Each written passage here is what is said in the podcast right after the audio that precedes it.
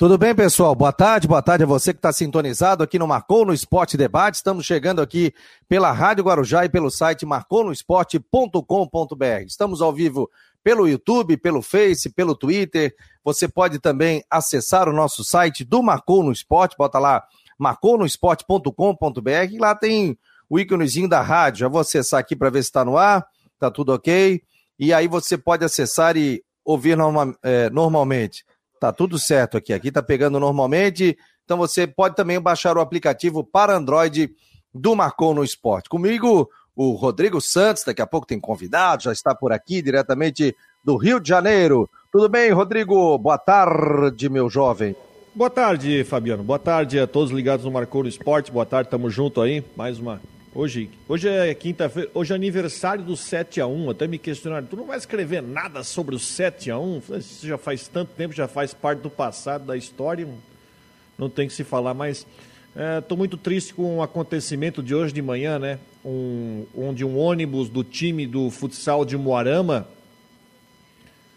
estava é, indo para Jaraguá do Sul, tinha jogo hoje à noite pela Copa do Brasil de Futsal lá contra o Jaraguá Futsal e acabou esse ônibus tombando hoje lá na, na Serra de Curitiba. Quem desce a serra sabe que é perigoso.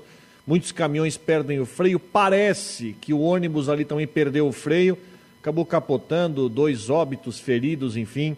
Ah, uma notícia triste, né? Porque a gente sabe que nesse mundo aí não tem luxo. Por exemplo, os caras estão viajando no ônibus do time, o Moarama fica lá no oeste do Paraná viajando de madrugada, viajaram de madrugada, então quando estão tão pertinho de Jaraguá, ali o ônibus perde o freio, capota e.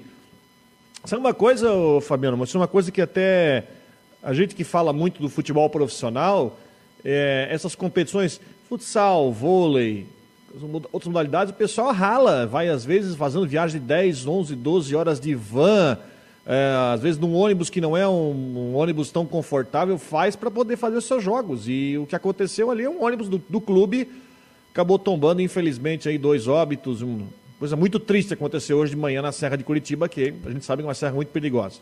É, muita força ao pessoal aí e as nossas condolências aos familiares, quem está ferido também, a recuperação, né? Estamos aqui também nas orações realmente, é, tanto futebol amador, o esporte amador em si, né, Rodrigo? Eu, eu, eu fui atleta, joguei handebol é, um tempo, participei de joguinhos abertos, não cheguei aos jogos abertos, mas a gente sabe toda a situação que é, né? Hoje tem uma filha que viaja para baixo, para cima e jogando também futebol, e a gente sabe que vai de ônibus, às vezes dá 8 horas de ônibus, 10 horas de ônibus, por isso todo esse cuidado, né? E a gente sabe que não é fácil, mas um fato realmente lamentável. A gente deseja aí pronto restabelecimento, né? E para as pessoas que acabaram perdendo a vida, muita força aos familiares, muita luz, e é um momento realmente é, muito complicado. Quero agradecer a todos que estão presentes aqui no Marcou no Esporte. O Dever está sempre por aqui, o Tiago. E o Tiago está dizendo aqui, pô, boa tarde, meus amigos. Agora não entendi nada. A mídia estava batendo que precisava de um goleiro. Agora que chegou, os goleiros da base não, é, é, não vai ter oportunidade. Eles estavam aí. Ontem o Cris, ele escreveu uma matéria, uma matéria até com opinião, falando sobre isso, né? Sobre a vinda de um goleiro. O Havaí trouxe, no caso, o. Esqueci o nome aqui, pelo amor de Deus. Vladimir. O Vladimir de volta. Tem o Gladson, né? Em determinado momento, todo mundo achava e pedia um goleiro. Depois parou, o Gladson deu conta do recado. Só que o Havaí tem dois jogadores da base também. Né? E, o, e ele fez uma comparação disso, que o Santos vem dando, vem dando oportunidade para jogadores da base, que o próprio Grêmio também vem dando oportunidade para garotos da base. Eu não me lembro a última vez que teve um goleiro do Havaí oriundo da base. Se alguém souber, por favor. O Renan. Mas não, não esse Flávio, Renan, o outro Renan. Sim, o Renan, que depois foi para o Corinthians. Chegou, chegou a ser convocado para a seleção? Teve o Flávio, que hoje está também trabalhando é, no Havaí Futebol Clube, né? É, tem toda essa questão. O Gledson, se eu não me engano, está com 37, 38, né? Que ele deu entrevista aqui pra gente. O, esse do Havaí recém-contratado tem 31. Então, tem uma boa possibilidade de permanecer mais tempo no estádio da ressacada, dar experiência para outros jogadores. Mas faz tempo que o Havaí não coloca um jogador que vem da base no gol havaiano também. Bem, a gente vai falar hoje com um convidado especial, ele é aqui de Santa Catarina, né? Eu vou dar boa tarde ao presidente da Escola Nacional de Arbitragem da CBF, o nosso querido Juliano Bozano, está diretamente do Rio de Janeiro. Me ouve bem, Juliano? Boa tarde. Ouço, Fabiano. É, boa tarde, Fabiano. Boa tarde, Rodrigo. É um prazer aí poder conversar com você. É uma pessoa que eu conheço há tanto tempo e tivemos várias jornadas juntos. Então, sempre à disposição é, para qualquer dúvida, enfim, para qualquer, qualquer assunto. Aliás, eu vou te falar, eu tô acabando com a minha carreira de árbitro, tá? Eu? Por quê? É, acabasse com a minha carreira de árbitro. O Juliano Bozano, a gente fazia parte de, dos jovens, da Ordem Demolei, e, e teve um, um, evento, uma Olimpíada da Ordem Demolei aqui no Colégio Catarinense. E o árbitro que a gente contratou não foi. Daí eu fui apitar, eu era o, o coordenador estadual, mestre conselheiro estadual. E aí eu peguei o apito, vou apitar. Inclusive o prefeito de Florianópolis, o Jean Loreto, estava junto também, fazia parte. E aí, quando eu peguei o apito, o pessoal veio assim, pô, bota o Juliano, pô, o pai dele já apita tudo, o Juliano tá fazendo é, curso de arbitragem também, vai ser árbitro e tal. Eu falei, ah, bem, né? O pessoal pediu, fui lá e entreguei o apito para ele. E ele apitou com uma tranquilidade, rapaz, o jogo. Depois virou profissional tal. Não sei se tu lembra dessa, pô. Faz tempo, ó. Mas eu lembro, sim, eu lembro, lógico que lembro. Isso devia ser lá por 92, 93, 91. Lembro sim, Fabiano. No, 93, 1993. Ô, ô, ô Fabiano, deixa, deixa, eu contar uma também. Ontem eu estava revirando meus arquivos aqui de, de gols e tudo mais. Eu encontrei, na minha opinião, acho que foi o lance mais cômico que eu já vi num jogo de futebol que envolveu o Juliano, mas claro que não teve culpa. Foi um jogo do Havaí com o Brusque aqui em 98 ah, onde uma sobra de bola, o Rogério Pratiati, que era o zagueiro do Havaí, eu acho que ele ouviu um apito da torcida e ele foi lá no chão, pegou a bola no chão, pegou a bola e entregou para o árbitro. Havaí Juliano, É, aí o Juliano, é pênalti. O lance foi normal e o Pratiati foi lá, buscou a bola no chão, assim, pegou a bola, juntou porque ele ouviu algum apito e ele não sabia que o jogo não estava parado. E aí deu um pênalti de graça pro Brusque, um lance cômico, aconteceu em 98 isso. Foi verdade, felizmente esse, esse gol para a equipe do Pratiati não, não, não, não, fez falta, né? Porque o pênalti foi convertido, mas foi exatamente isso. É, o Pratiati escutou um apito da arquibancada, pegou a bola dentro da área e me entregou. Falei, Pratiati, mas jogo tá valendo, pênalti. Só explicando que hoje mudaria, hoje não seria penalidade, porque a regra, em virtude inclusive desse tipo de problema, é, se alterou alguns anos depois. Então, hoje, se isso acontecesse, se o torcedor apitar o jogador pegar a bola com a mão, é, o árbitro vai dar bola ao chão. Só esclarecendo esse detalhe. Ah, não, tem isso, né? E às vezes a gente ia no jogo, tinha um, sempre uma pessoa com um apito no meio da torcida e dá-lhe apitar jogo. Aquilo ali realmente era, era complicado. É, me diga o seguinte, ô, Juliano, como é que tá teu pai? Como é que tá? O pessoal já está perguntando aqui, o Gabriel 21, boa tarde. Pergunta para o Juliano por onde anda e como está o Dalmo Bozano. Meu pai está bem, ele é, tá aposentado, ele mora hoje perto da praia, ali em Navegantes, e, e fica só puxando a orelha do, do, dos filhos, né? Como, como ele gosta, né? É, e é um prazer, tá? É, pai, eu me dou muito bem com ele, nos damos, então eu falo isso de brincadeira, porque meu pai, aquela figura assertiva que todo mundo via dentro do campo, ele é assim fora também, né? Então ele tem bastante essa assertividade e o contato é quase diário. Ele tá, tá bem, ele tá tranquilo, tá com 69 anos. Que legal, ó, que bom saber. Vamos trazer o Dalmo Bozano aqui também. Aliás, é, vou contar até uma história, né? Eu tô em casa, veio um amigo do meu filho dormir aqui. Olhei guri parecido, assim, tal, tal. Daí. Aí, qual é o teu, teu nome? Ah, sou Bozano. Eu falei, Bozano, tu és. O que, que tu és do Juliano? Ah, ele é meu tio. Como é que pode, né, cara? Os caminhos se cruzam, né? É, ele, ele estuda com meu, com meu filho aqui no, no Colégio Catarinense. Juliano, presidente da Escola Nacional de Arbitragem da, da Confederação Brasileira de Futebol, trabalhando ali ao lado do Gaciba. Como é que é feito esse seu trabalho? Como é que é feita essa orientação com os árbitros? E o torcedor hoje pode mandar sua pergunta aqui também para o 988-12-8586. Lembrando que estamos ao vivo também na Rádio Guarujá, nos 1420.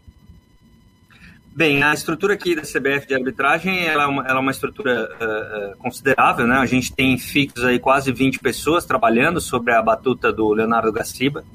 E aí nós temos a divisão, né, o departamento de árbitro, que uh, junto com o Leonardo Gaciba, comissão de árbitros, que é o Gaciba, o Alício Cerdeira, temos a, a escola análise de desempenho sobre a batuta sobre a batuta do Coronel Marinho e temos a Escola Nacional de Árbitros, que eu sou o presidente. Então trabalhamos nessa equipe e a Escola Nacional de Árbitros da CBF, qual que é, qual que é o nosso o nosso fim, né, o nosso objetivo?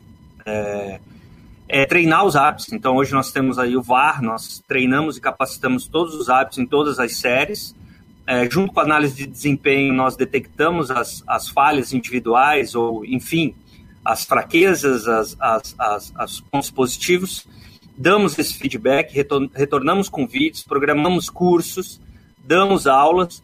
Isso para o nosso quadro da CBF, que hoje nós temos aí aproximadamente 750 pessoas, sendo em torno de 600 árbitros e 150 analistas. E a CBF também presta suporte às federações estaduais.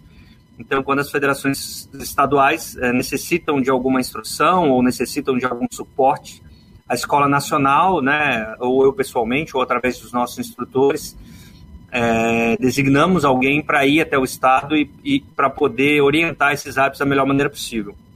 Então esse é o trabalho da escola, esse é, o, é, é, é, assim que funciona essa estrutura e a gente tenta a todo momento fazer o melhor para que a arbitragem passa, possa passar despercebida do espetáculo e que os campeonatos fluam dentro da normalidade e enfim que a arbitragem possa aí passar é, é, sem nenhum tipo de problema. Juliano, é, nesse trabalho da arbitragem, estou tentando entender a questão estrutural. Por exemplo, os, aqueles que querem ser árbitros aqui em Santa Catarina, até a própria Federação Catarinense, ela, ela tem né, o seu próprio curso de arbitragem, né? No caso, vocês entram em ação quando esse árbitro quer ir para uh, ter a certificação CBF ou não é bem assim?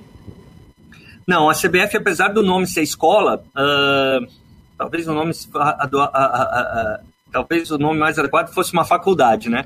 É, por quê? Porque a CBF não forma árbitros. Nós, a CBF, não formamos árbitros. Quem forma os árbitros, então, se o ouvinte, ah, eu quero ser árbitro ou espectador, ele tem que procurar a federação local. Então, por exemplo, a Federação Catarinense tem um excelente curso né, de, de arbitragem, então ela forma, inclusive eu estive aí em Balneário Camboriú na sexta-feira, onde foram formados 75 árbitros. Hoje a Federação Catarinense é uma federação referência no país, não só pela sua escola, mas pelo seu quadro de árbitros extremamente qualificado e, e, e muito bem utilizado, tanto no Brasil como fora dele.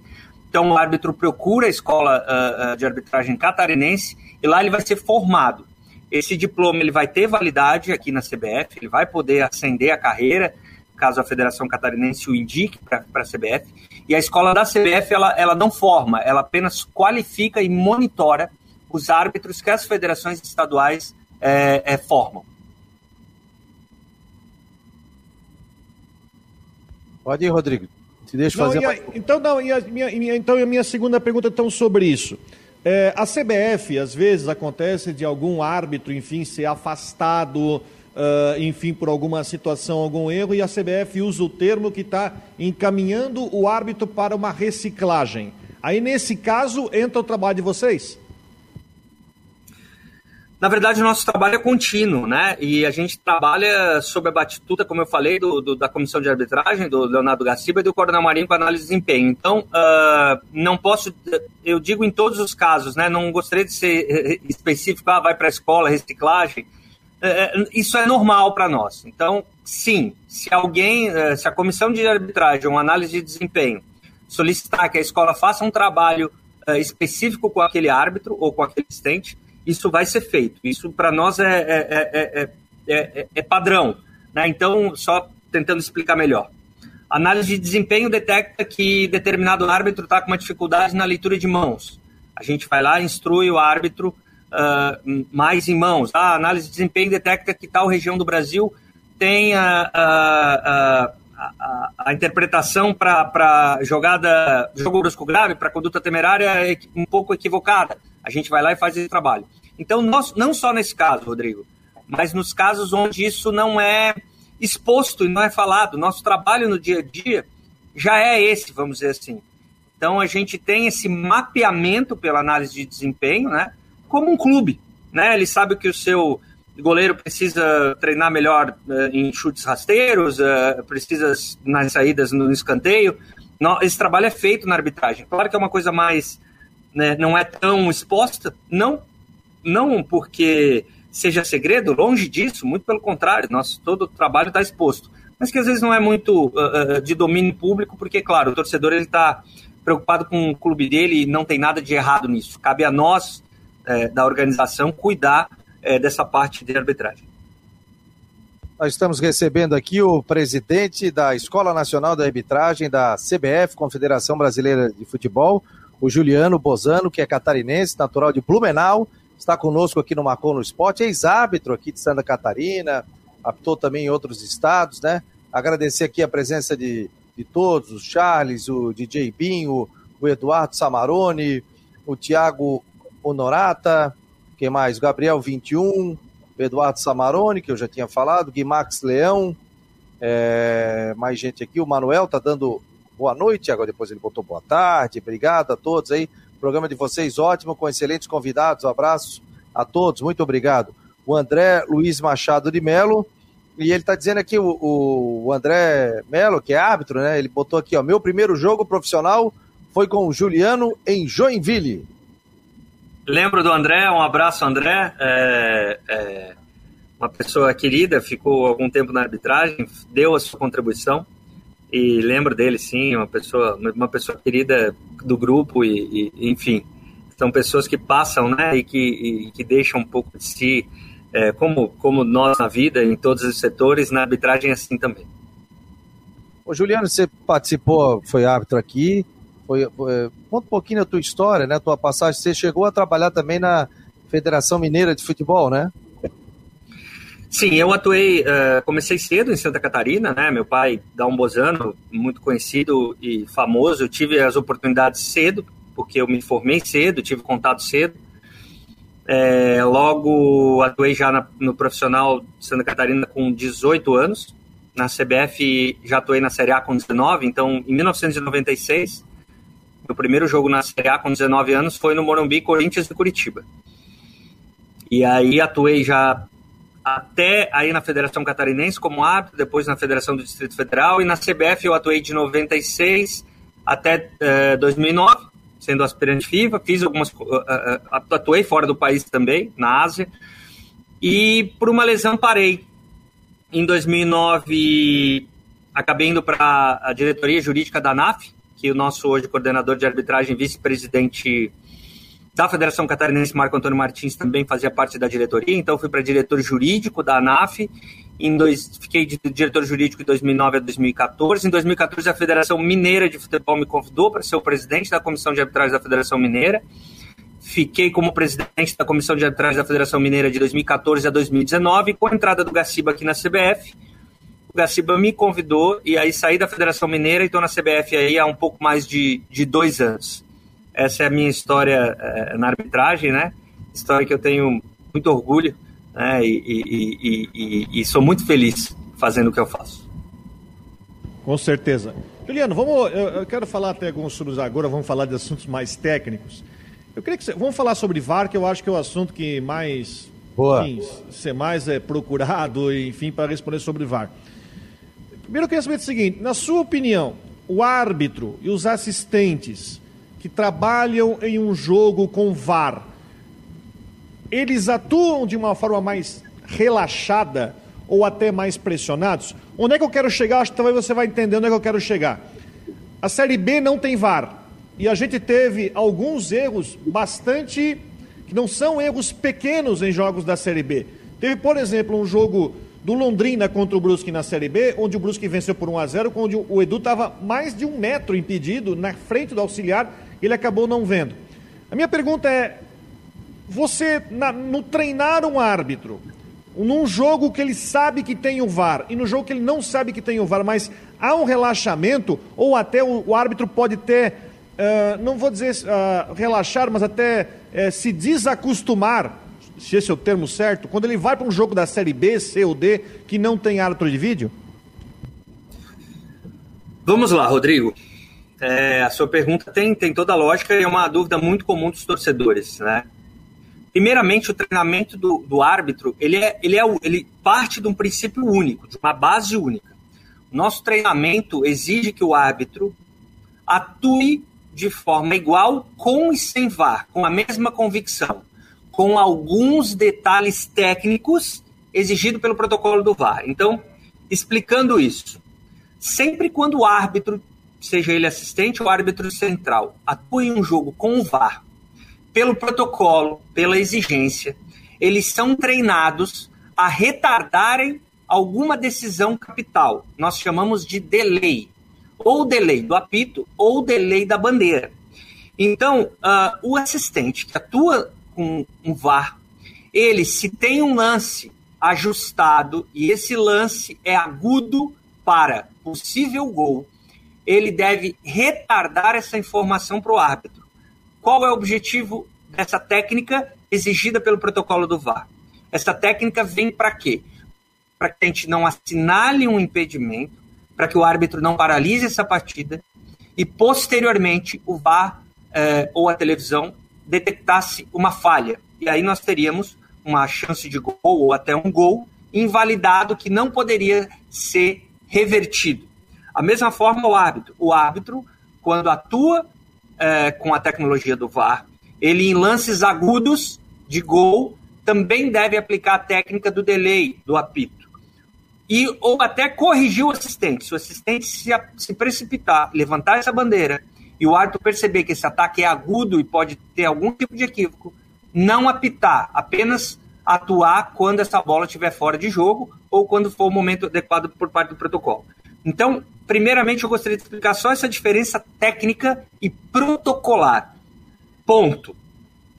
Retirando essas exigências técnicas e protocolares, esses detalhes, retirando esses detalhes, o árbitro não deve se acomodar, o assistente não deve se acomodar. Ele deve atuar com a mesma precisão e com a mesma vontade que ele fosse atuar num jogo sem o VAR. Aí você pode me dizer, né? Ah, Juliano, mas assim, eu conheço um pouco de futebol e, e conheço um, o árbitro X. E eu noto que quando ele está atuando com VAR, ele atua de um jeito, quando ele está sem atuar no VAR, atua de outro jeito.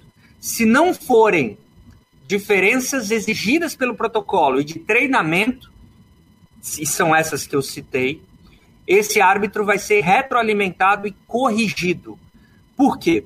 porque em qualquer atividade existem deficiências e existem valências necessárias para que a pessoa, pessoa atue naquela atividade. Então, a vocês dois é exigida uma fluência, uma fluência de fala, uma, uma rapidez de raciocínio, porque vocês são jornalistas, vocês atuam com a palavra e com a forma de se expressar.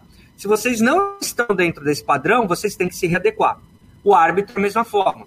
Se nós detectarmos algum tipo de problema nesse sentido, que o árbitro está relaxado, que o árbitro está esperando o VAR decidir, que o árbitro não está com a mesma confiança, nós vamos retroalimentar e tentar corrigir é, esse, é, essa valência, vamos dizer assim, essa, essa característica que deve ser sempre de um árbitro.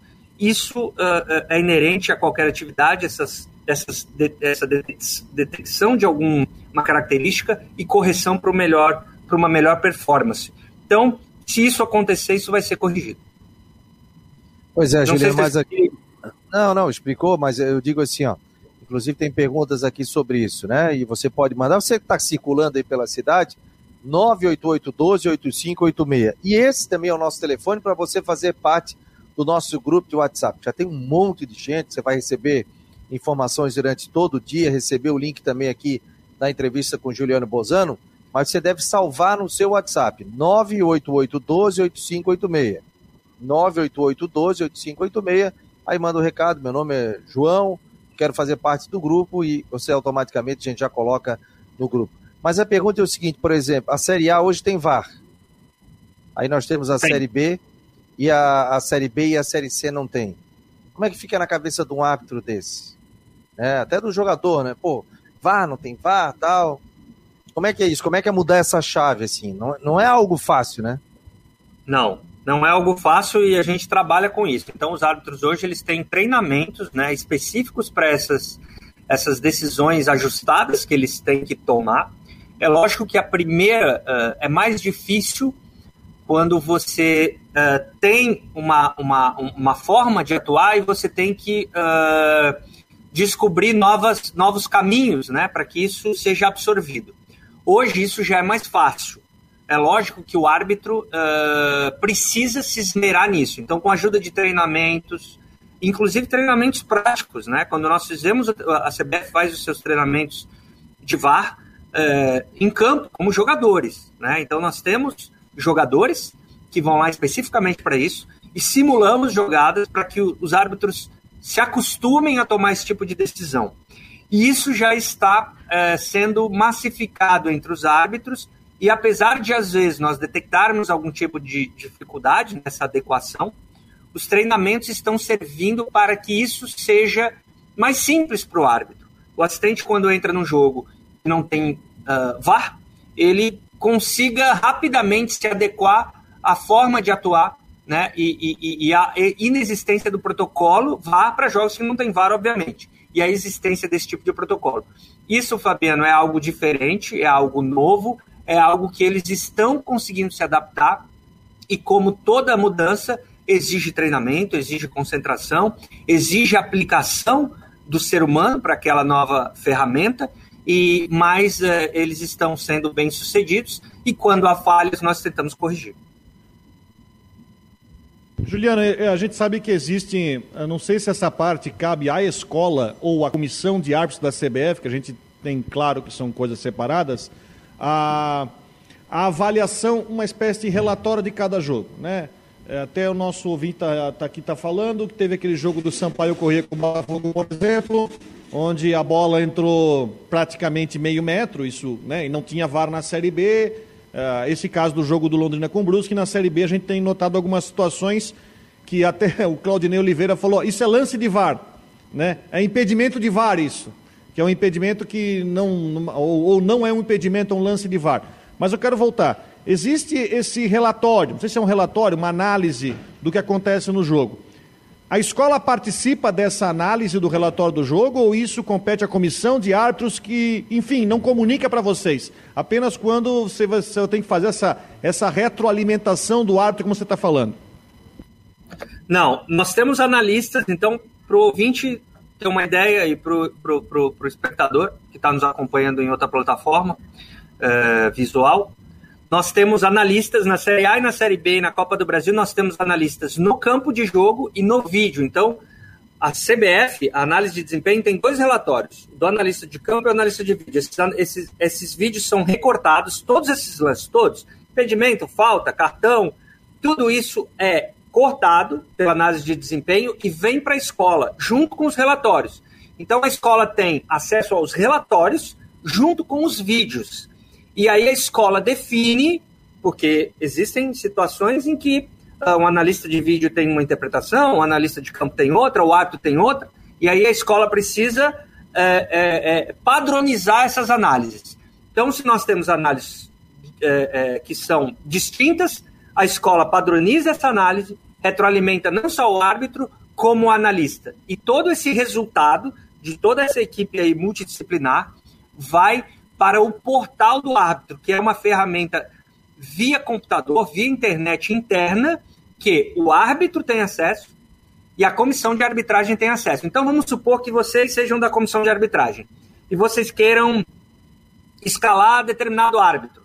Então você tem uh, uh, dentro da plataforma, dentro da CBF, a gente chama de portal de árbitro, todas as análises desses árbitros, índices de acerto, é, é, é, se ele é um árbitro que tem uma padronização nas suas decisões, se tem falhas, se ele tem uma média boa, se ele não tem uma média boa, aonde é que é a falha? Existe um, um gráfico para isso, se é na parte técnica, se é na parte disciplinar, se é na parte física, se é na parte psicológica.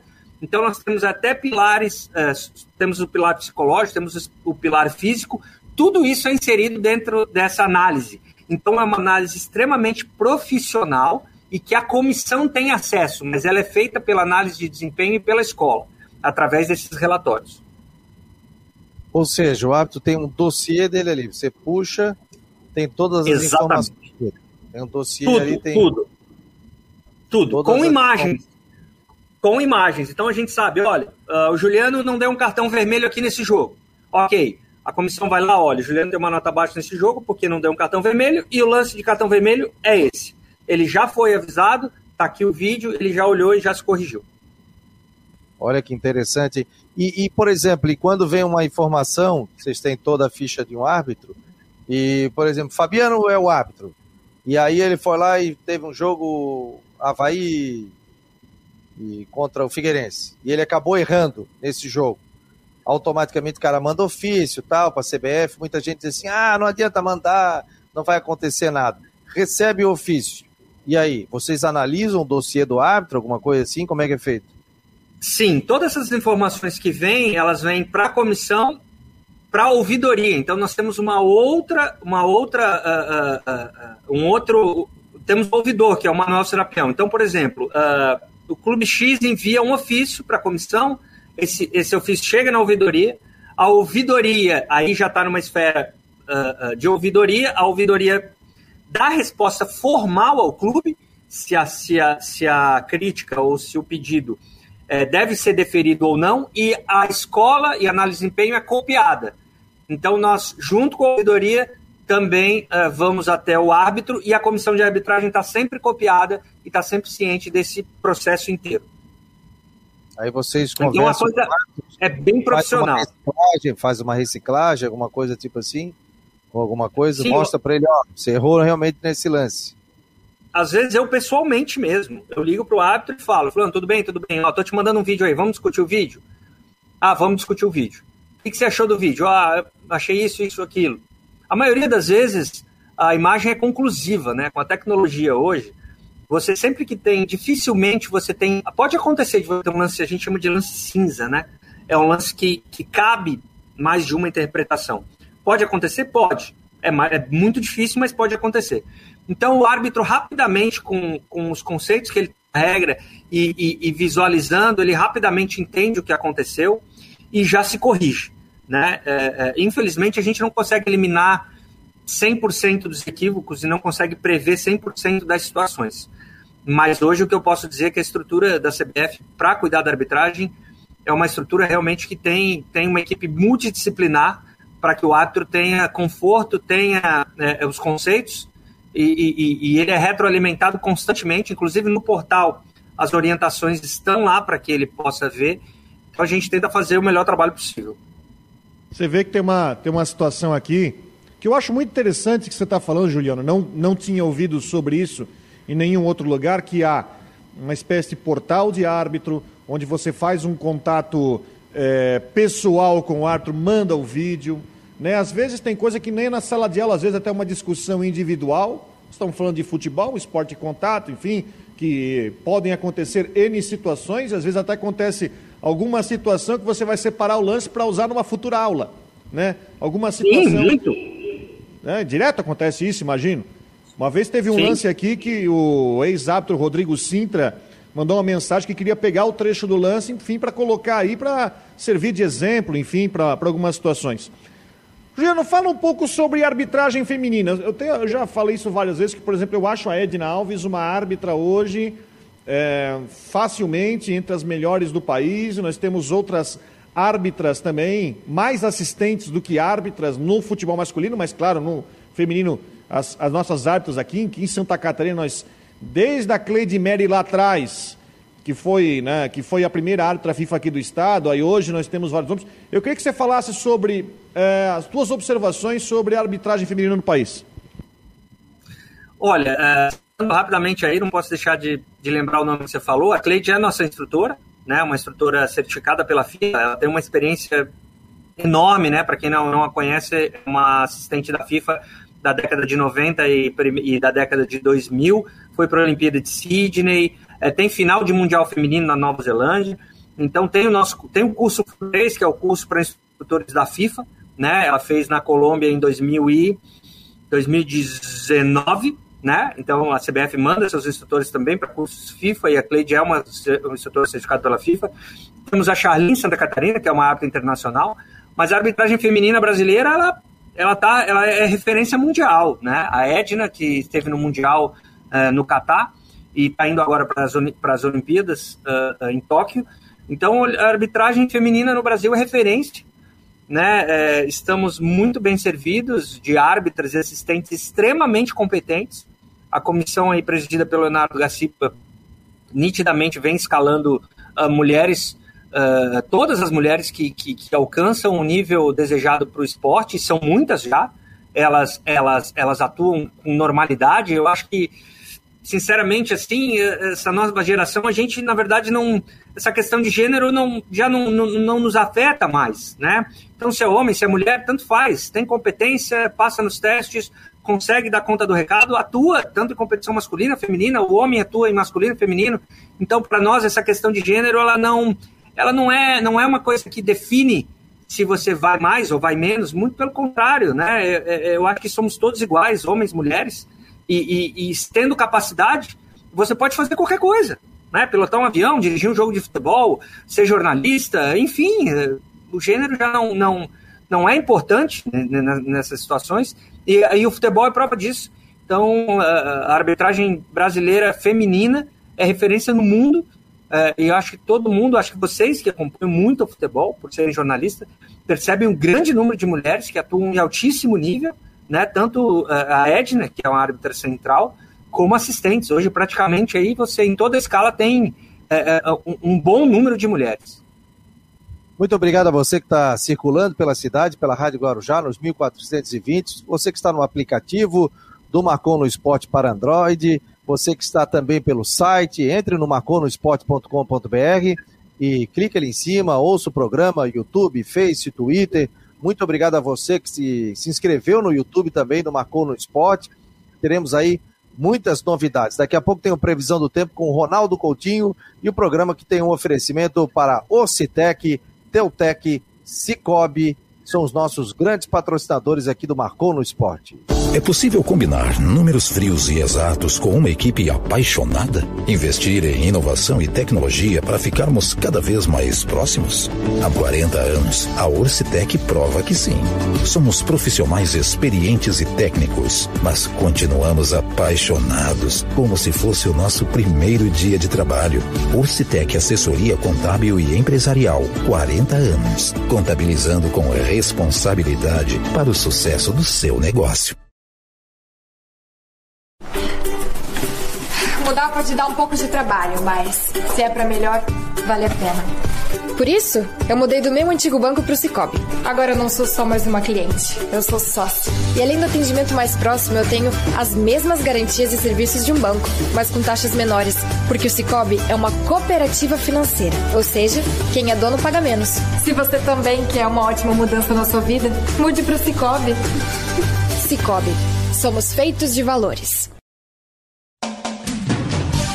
A Teltech Solutions quer mostrar a você o melhor da tecnologia. Somos uma provedora de serviços gerenciados que atua em todo o território nacional. Com mais de 800 clientes espalhados pelo Brasil, estamos comemorando nosso trigésimo ano de história em 2021. Conheça mais sobre as nossas soluções, serviços e de como podemos ajudar a sua organização a superar os desafios no www.teltechsolutions.com.br. Muito obrigado a você que está conectado, a Dona Maria de Lourdes lá na Cachoeira do Bom Jesus, ao promotor de justiça, o Fernando Linhares da Silva Júnior, a tantas outras pessoas que estão ouvindo, doutor Roger Pirá Rodrigues, médico pneumologista. Muito obrigado a você que está conectado aqui no Marcou no Esporte Debate. Sempre a gente vai trazendo temas interessantes, relevantes, nacionais também, aqui no Marcou no Esporte. Claro que a gente não vai esquecer de falar de Havaí Figueirense, do futebol aqui em Santa Catarina. Ontem, inclusive, coloquei na minha coluna aqui no site um material sobre o André Gaidzinski, o piloto catarinense, está fazendo um sucesso danado e volta a competir no dia 17 e dia 18. No mês passado, já conseguiu também vitórias importantes. Então, estamos com todos os esportes aqui no Marcou no Esporte Debate. Ó, o Mário Medalha, nosso companheiro, está mandando o seguinte, jornalista. Você é a favor da divulgação dos diálogos de arbitragem do VAR? Aqui o Mário Medalha. Hein, Juliano? É uma bela pergunta, né? Uh, bem, Uh, acho que esse momento vai chegar. Né? Eu não vou fugir da pergunta, não, eu só vou introduzir para que as pessoas entendam. Né? Uh, o VAR é uma ferramenta nova. Antes de tudo, eu gostaria de dizer que todos os diálogos, todos os diálogos estão arquivados aqui na CBF e os clubes, quando desejam, vêm sempre aqui e ouvem tudo o que desejam. Né? Ponto um. Então, os diálogos passam, não são uma caixa preta, isso não existe, e os clubes têm acesso a esses, diálogos. Só queria fazer esse registro. Em relação à transmissão simultânea, ainda é proibida pela FIFA. Então, durante o jogo, isso não é possível. Mas a pergunta que o Mário provavelmente fez, e ele está certo, é: poxa, Juliano, no momento posterior, no dia seguinte, enfim, por que isso não pode ser aberto? Isso é uma questão uh, uh, entre clubes e instituição. Acho que esse momento vai chegar e, e só acho que nós, o mundo, culturalmente, precisa evoluir um pouco para que isso, essa, essa transição se faça com tranquilidade. Né? E, e, eu acho que as pessoas têm que ter maturidade, às vezes, para ver um profissional, porque, por exemplo, você vai ouvir um árbitro conversando com o VAR sobre um lance. Né? Como é que as pessoas vão interpretar isso? Acho que tem que interpretar com naturalidade, são dois profissionais tentando fazer o melhor. Né? Uh, então, eu acho que, não fugindo da pergunta dele, eu acho que isso daqui a pouco vai acontecer. Acho que nós daqui a pouco vamos estar pronto para isso culturalmente, né? Eu digo a comunidade, né? O, o mundo do futebol. Espero que esteja pronto para compreender que, que isso uh, uh, em breve possa acontecer e espero que isso seja feito sem maiores traumas e que as pessoas compreendam que a arbitragem está ali para fazer o melhor e que às vezes uma palavra ou outra mal colocada não quer dizer é, isso ou aquilo, que é simplesmente dizer o que a palavra diz. É, não sei se eu respondi, mas eu acho que é por aí. Não, eu acho, eu acho importante falar sobre isso, Juliano, que eu acho que desde que o VAR foi implantado já houve uma evolução. É, por exemplo, hoje, quem está assistindo o jogo não ouve a intercomunicação, mas já assiste uh, tudo, uh, tipo, o monitor do? VAR do árbitro, né? A linha, ou estão discutindo, uma câmera atrás, né? Vai, volta né? A Comebol, inclusive, chegou a liberar áudios depois, depois de um lance polêmico, até liberar depois. Mas hoje, isso, isso tem que ser dito, é uma evolução. Hoje você consegue ter acesso na transmissão. É, não sei se vocês lembram, quando o VAR foi introduzido, e não era nem no Campeonato Brasileiro ainda, as câmeras ficavam sem mostrar nada, só mostrando o jogador, às vezes nem mostrava o replay do lance, porque tinha que esperar para ver o que o VAR resolvia para não ter suspeita do replay, chegar na sala do VAR e criar. Hoje não, hoje já não tem mais isso. Hoje mostra o replay, inclusive a gente consegue ver certinho essa questão das linhas. Aliás, uma outra pergunta sobre isso. Hoje, todos os árbitros, é, todos os árbitros centrais são treinados para serem árbitros de VAR ou existe já o árbitro que é especializado só em, em VAR, Juliano? Vamos lá, vou explicar. O árbitro, na sua formação, ele recebe uh, informações sobre o protocolo de VAR. Mas ele não está apto, apesar, nem todo árbitro está apto para trabalhar no VAR. Ele primeiro é árbitro e depois ele faz um curso, nós, a CBF é que certifica, faz esse curso já com árbitros de alto desempenho. E aí nós temos um curso que é, é, é verificado pela FIFA, a FIFA nos dá um padrão mundial que nós temos que seguir com número de horas em campo, com números de horas em cabine, com números de horas em aula teórica, e aí a FIFA recebe todo esse material e ela certifica esse árbitro. Então, o árbitro não é automaticamente árbitro normal e árbitro com VAR. Então, após essa certificação, eh, qualquer entidade que tenha VAR pode utilizar esse árbitro. Ao fazer a escala, essa escala tem que ir para a FIFA e a FIFA tem que chancelar. Ok, Fabiano Linhares está aqui, é nosso árbitro, é, é, é, árbitro certificado pela FIFA VAR. Ok. É, hoje os quadros, então nós temos na CBF o quadro de árbitros e os, o quadro de árbitros e assistentes que tem capacitação VAR, e esses são utilizados. A FIFA, a partir desse ano, 2021, já separou, e a CBF também, já temos árbitros que são só VAR. Então, nós temos árbitros que fazem múltiplas funções, árbitro central e VAR, temos assistentes que podem atuar em jogos VAR ou não, e temos árbitros que uh, só atuam no VAR, e inclusive árbitros internacionais de VAR. Então, o Péricles Bassos é um desses, Juliano? O Péricles Bastos ainda não é um árbitro internacional de VAR, mas ele é um árbitro certificado para VAR.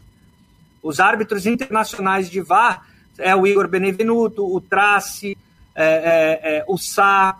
Só que, para a FIFA, os árbitros internacionais de campo também podem atuar no VAR, apesar de eles terem um quadro é, só VAR. O, o, vou, tentar, vou, vou tentar resumir. O árbitro internacional VAR não é internacional campo, obrigatoriamente. Mas o campo é obrigatoriamente internacional VAR. Acho que agora pegou. Sim. E, o, e, Juliano, e tem, por exemplo, para apitar num jogo, no campo, tem a idade máxima, né? Tem uma idade máxima para ser VAR? E mínimo ou não? A, a, FIFA, nesse momento, não impôs restrições para a idade, apesar dos regulamentos uh, apontarem isso algumas vezes ou se modificarem no ano é, nós não temos ainda uma restrição de idade, né? Você tem um teste, um teste físico, um teste de saúde, um teste de performance, e se você. Uh, esses tabus estão caindo, né?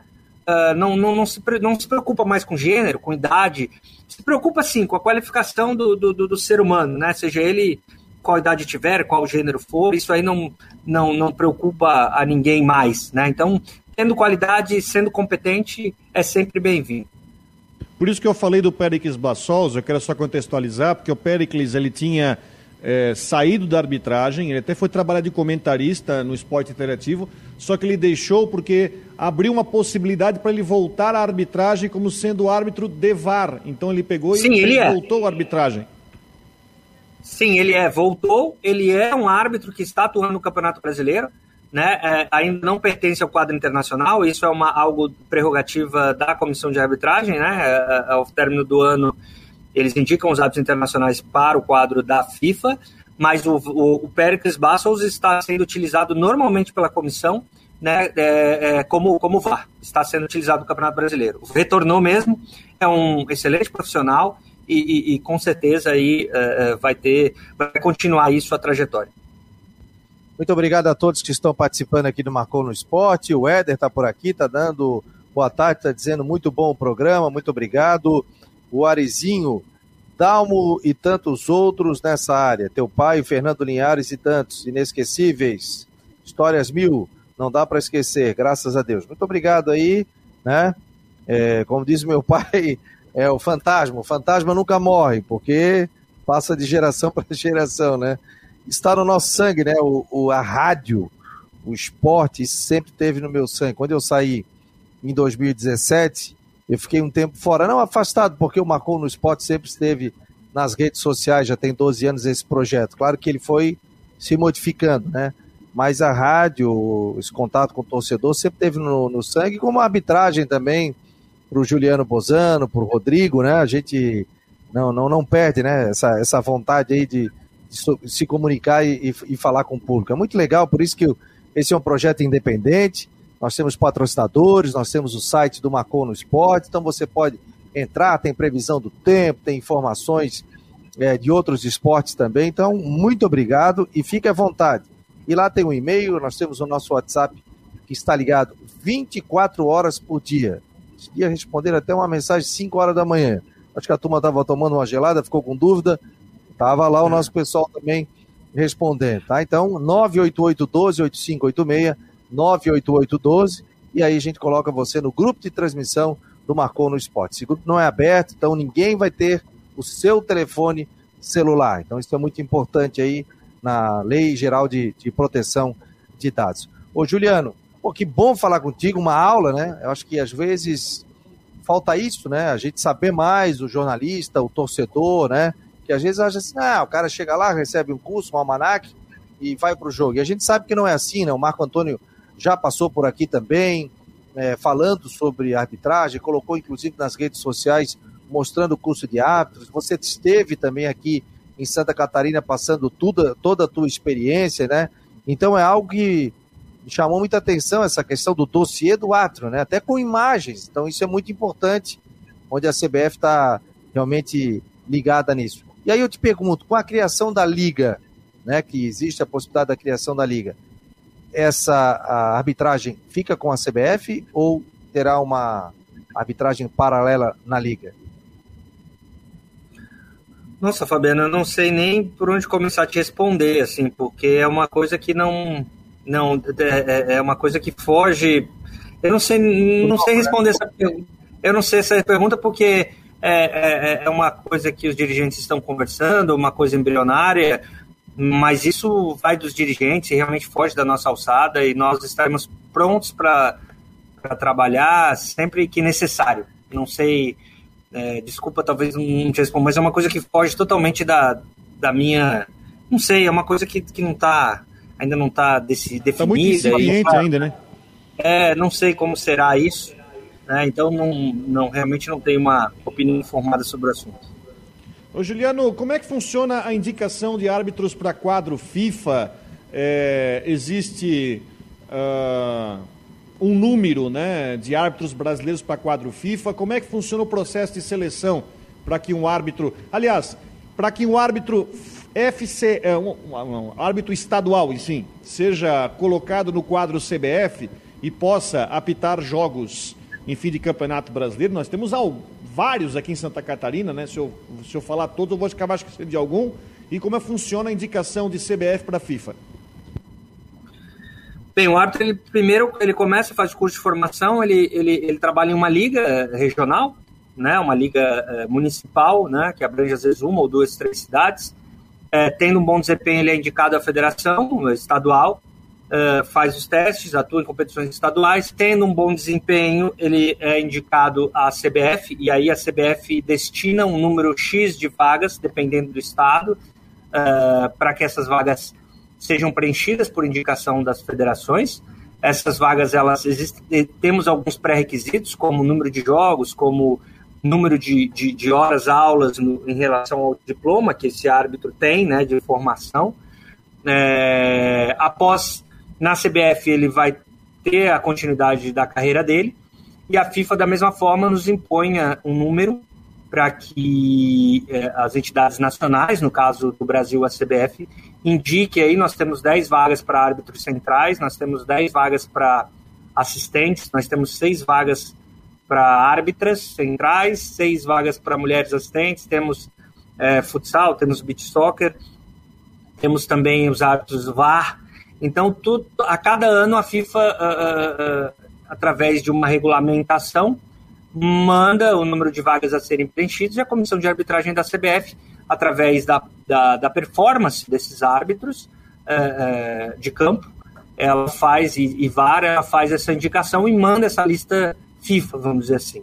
Então, cada entidade né, é imediatamente inferior manda sua lista para a entidade imediatamente superior, desde ligas até a, a, a FIFA. Juliano, eu quero te agradecer, uma hora e 57 minutos, daqui a pouco a Flávia do Vale no Tudo em Dia aqui na Guarujá, e a gente sai com a nossa programação do Macou, mas te agradecer aqui, de, desejar muito sucesso aí, grande abraço e estamos torcendo aqui por ti, que a gente sabe da tua competência e do teu trabalho, da tua seriedade. Obrigado, Fabiano, obrigado, Rodrigo sempre à disposição. É um enorme prazer conversar com vocês. Espero que, que tenha ficado um pouco mais claro todo esse trabalho que a CBF, toda essa estrutura da CBF faz na arbitragem. E contem comigo. Qualquer dúvida, sempre à disposição. Valeu, obrigado, Juliano Bozano. Rodrigo, até amanhã. Obrigado, obrigado a Grande todos. abraço, até amanhã e vou comer uma bergamota agora. Como é que você chama isso lá em... Como é que você chama isso em Florianópolis? Ah, bergamota, bergamota, mexerica, mexerica menor. Tangerina. Né? Tangerina, é, é coisa boa. Galera, lembrando. Abraço. Juliano, um abraço, hein? Prazer falar contigo. Hoje tem jogo da Chapecoense, hein? Chapecoense Corinthians. Tá bom, pessoal? E tem matéria nova no site do Havaí. Corre lá no Marcou no Esporte, tem matéria do Cristian de Los Santos. Um abraço e até amanhã, a uma hora da tarde.